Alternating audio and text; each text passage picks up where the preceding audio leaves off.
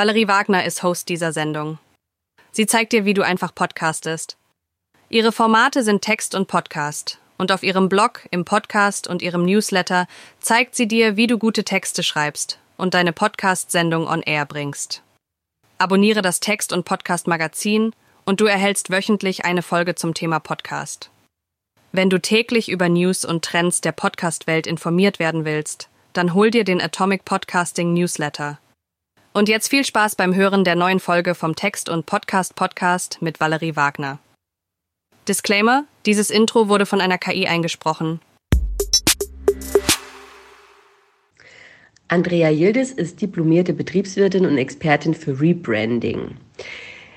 Sie arbeitet seit über 25 Jahren im Kommunikationsmarketing. Sie gibt 1 zu 1 Workshops, Online-Kurse und sie hilft als Autorin Solopreneuren und KMU ihren Markenkern zu finden oder neu zu finden und sich kundenzentriert am Markt zu positionieren. Ich freue mich, dass sie sich heute die Zeit nimmt, ähm, euch ein paar Tipps zum Thema Marke und Positionierung zu geben. Andrea, warum ist es eigentlich so wichtig, einen Markenkern zu haben und ein, eine Positionierung? Ja, ich vergleiche das immer sehr gerne wie äh, einen Teenager.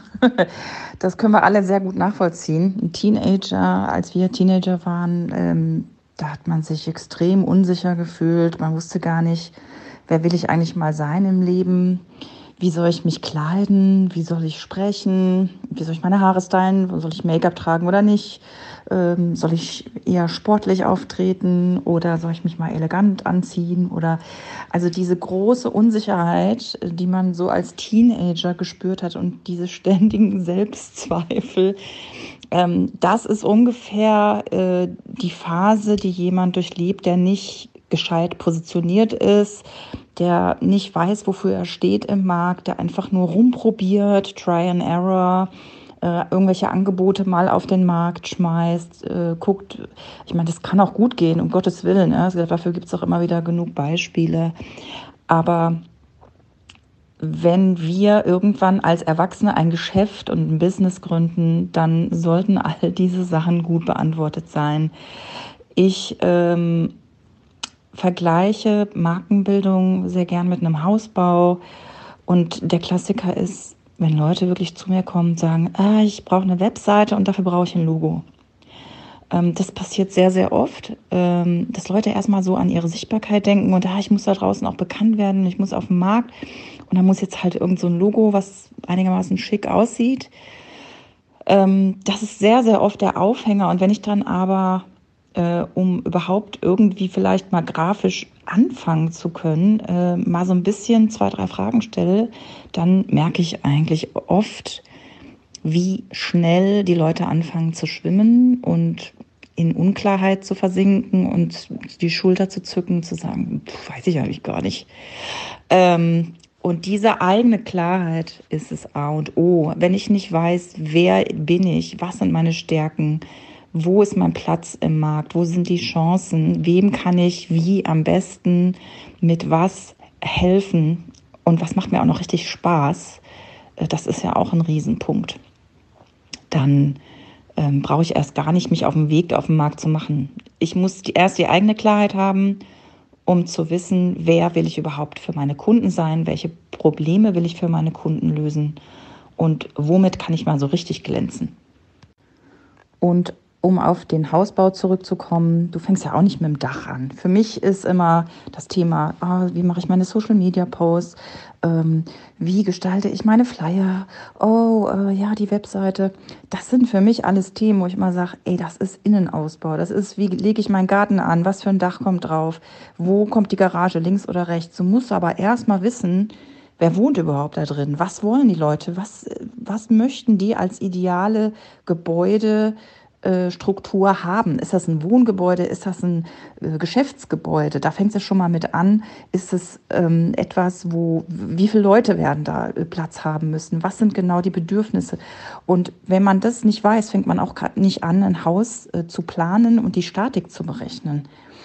Und genauso ist es auch bei einer Marke. Es braucht erst eine gute Planung, eine komplette Klarheit, um dann zu sagen, okay, so sieht's aus, jetzt kann ich meine Kunden einladen, jetzt können wir hier glückliche Stunden verleben.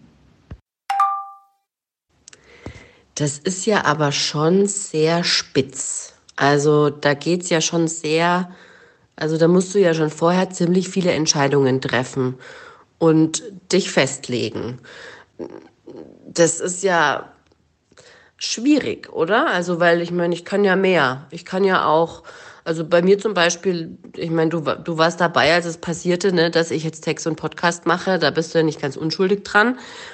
Es ist mir schon schwer gefallen. Also ich bin zwei Jahre lang rumgeeiert.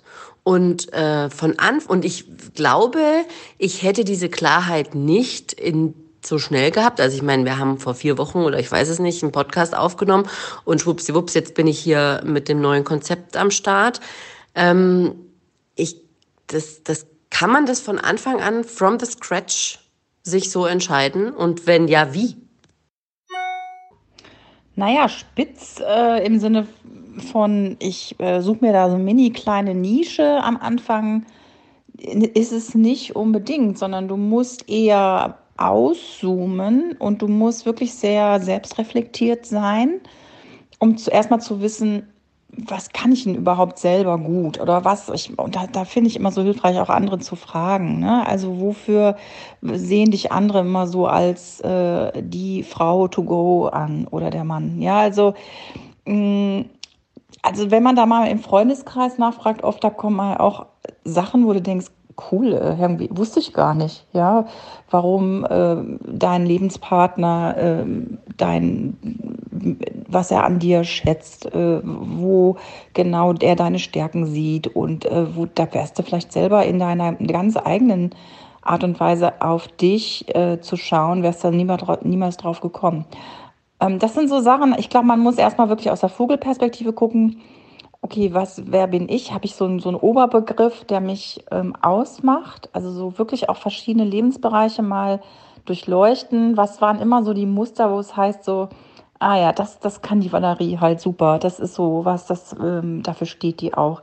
Und dann gucken, ist es das auch, äh, womit ich mich selbstständig machen wollte? Ist es, passt es vom Thema her?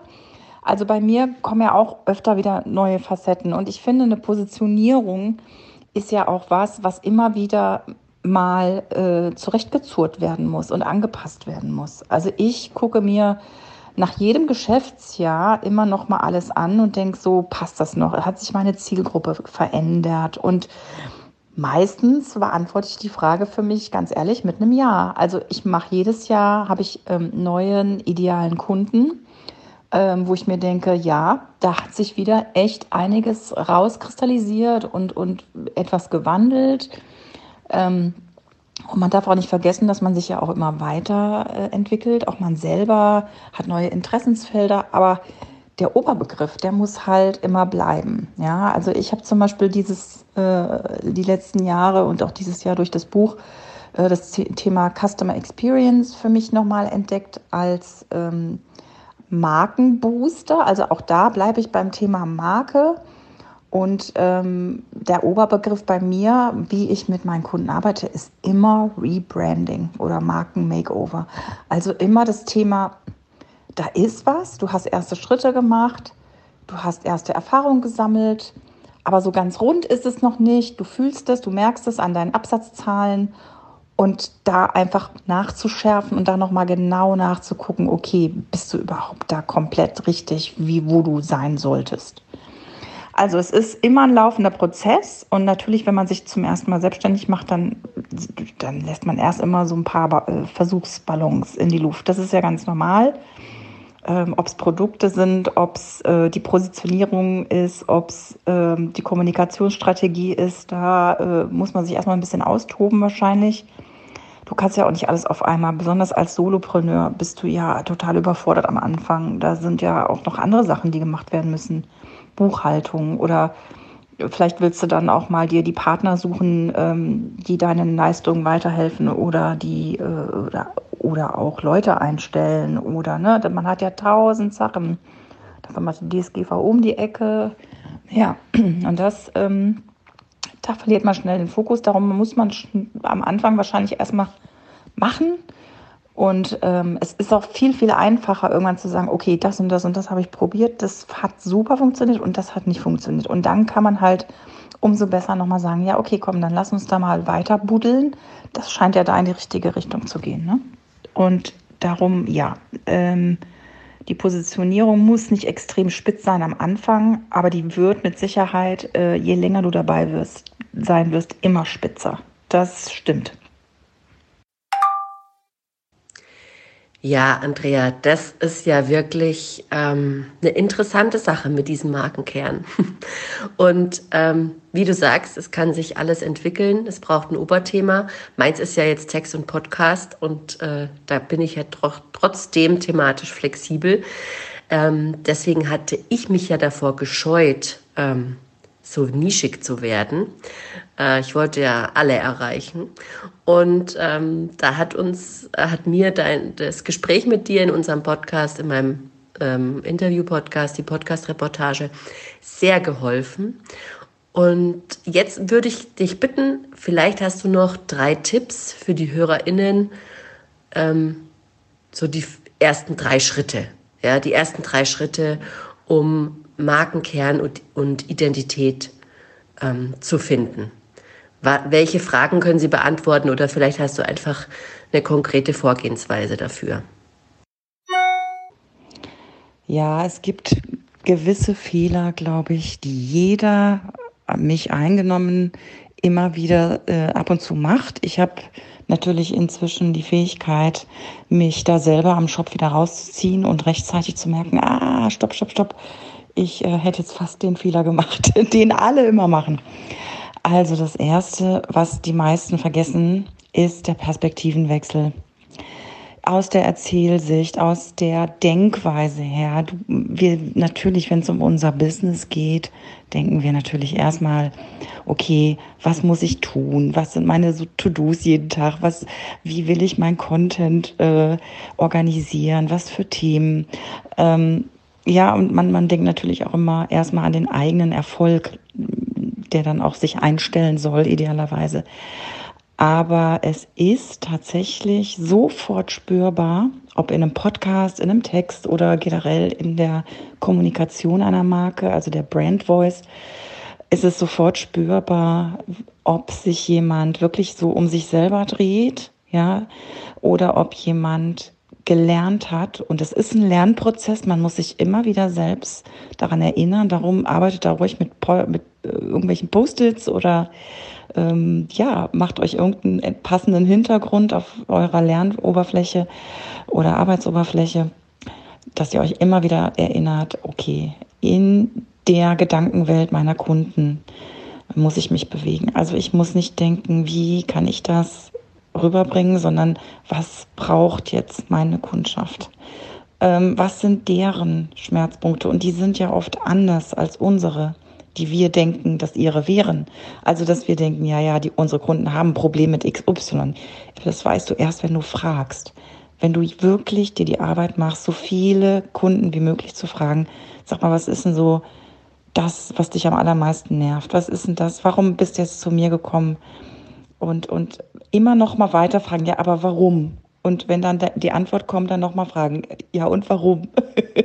Bis man dann irgendwann wirklich an diesem Urbedürfnis ankommt, das dieser Kunde hat. Und das kann ganz oft sein, das Bedürfnis nach Sicherheit, das Bedürfnis nach Klarheit, das Bedürfnis nach Zugehörigkeit. Ja, also es gibt da wirklich ähm, sehr, sehr spannende Methoden, aber einfach mal fragen ist schon die halbe Miete und dann immer wieder sich selber erinnern, oh, oh, okay, ich bin jetzt in meinem Erstellungsprozess für mein Content oder was auch immer, für mein Angebot.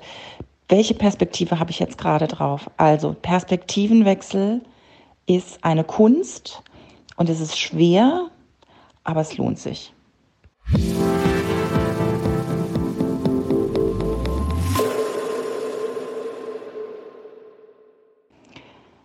Das zweite, ähm, das spielt da so ein bisschen mit rein. Das ist auch so ein Beispiel, was ich sehr, sehr gerne gebe, ist das sogenannte Curse of Knowledge, also der Fluch des Wissens. Das haben wir alle schon mal erlebt, wenn wir mal Talkshows äh, uns anschauen oder ähm, ja, alleine wenn du mal zum Arzt gehst und ähm, dir die Diagnose entgegenschmettert. Also da gibt's wirklich äh, zweierlei Sprachniveaus oft. Ja, also darum reden auch die Menschen so oft aneinander vorbei, weil die Experten und die, die wirklich sich auskennen und deren Hilfe wir ja als Kunde wollen, ähm, überhaupt nicht kapieren, dass wir diese Sprache gar nicht verstehen oft. Also das ist ein Fluch zu denken, okay, ich weiß ja so viel als Experte und also das und das und das kann ich doch beim Kunden voraussetzen. Nein, kannst du nicht. Oft kommen die so, ich sag mal, wie ein weißes Papier zu dir und die haben nicht die leiseste Ahnung von dem, was sie von dir eigentlich brauchen. Das heißt, du musst immer so drei, vier Schritte nochmal zurückgehen, gucken, kann ich die da abholen? Wie ist deren Kenntnisstand für mein spezielles Thema? Ähm, versuchen, möglichst wenig Fachjargon denen um die Ohren zu schmeißen und ähm, immer wieder zu sagen, okay, sind wir auf einer Ebene? Ne? Sonst musst du halt wieder einen Schritt zurückgehen. Und ähm, das bezieht sich auch ganz, ganz stark auf Texte von deiner Webseite oder auch Inhalte in deinem Podcast. Ähm, an welcher Stelle hole ich die am besten ab?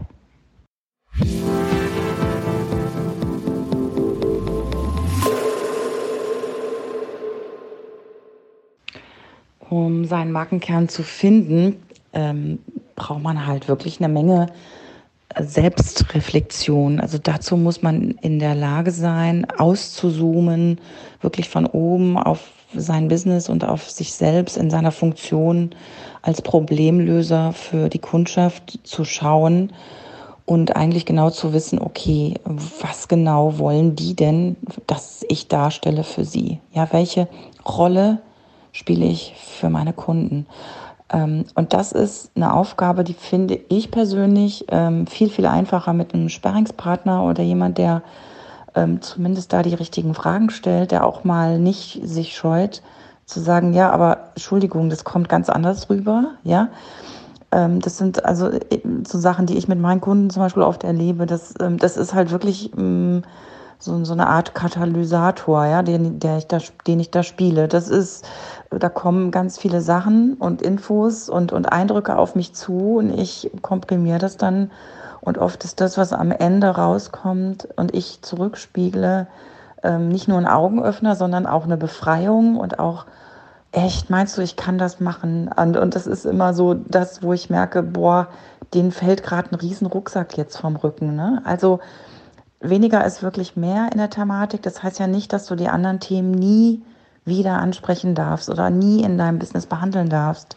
Sobald jemand bei dir Kunde ist, darfst du natürlich deine volle Klaviatur auspacken. Aber ähm, rausgehen würde ich halt erstmal mit einem ganz spezifischen Problem. Auch jetzt für die Podcast-Themen. Also, dass man erstmal den Oberbegriff findet, daraus die ganzen Unterthemen findet und wie gesagt, es ist ja nie irgendwas, was komplett statisch ist, fünf oder zehn Jahre lang. Das gibt's nicht. Also alles verändert sich. Da kommt man hier nur so etwas wie äh, jetzt dieses, äh, äh diese AI dazwischen oder irgendwas, wo man denkt, okay, das ändert die Lage ja komplett darum. Also wir müssen immer offen sein für Änderungen und ähm, müssen aber im Kern stabil bleiben. Ich glaube, das ist das Geheimnis.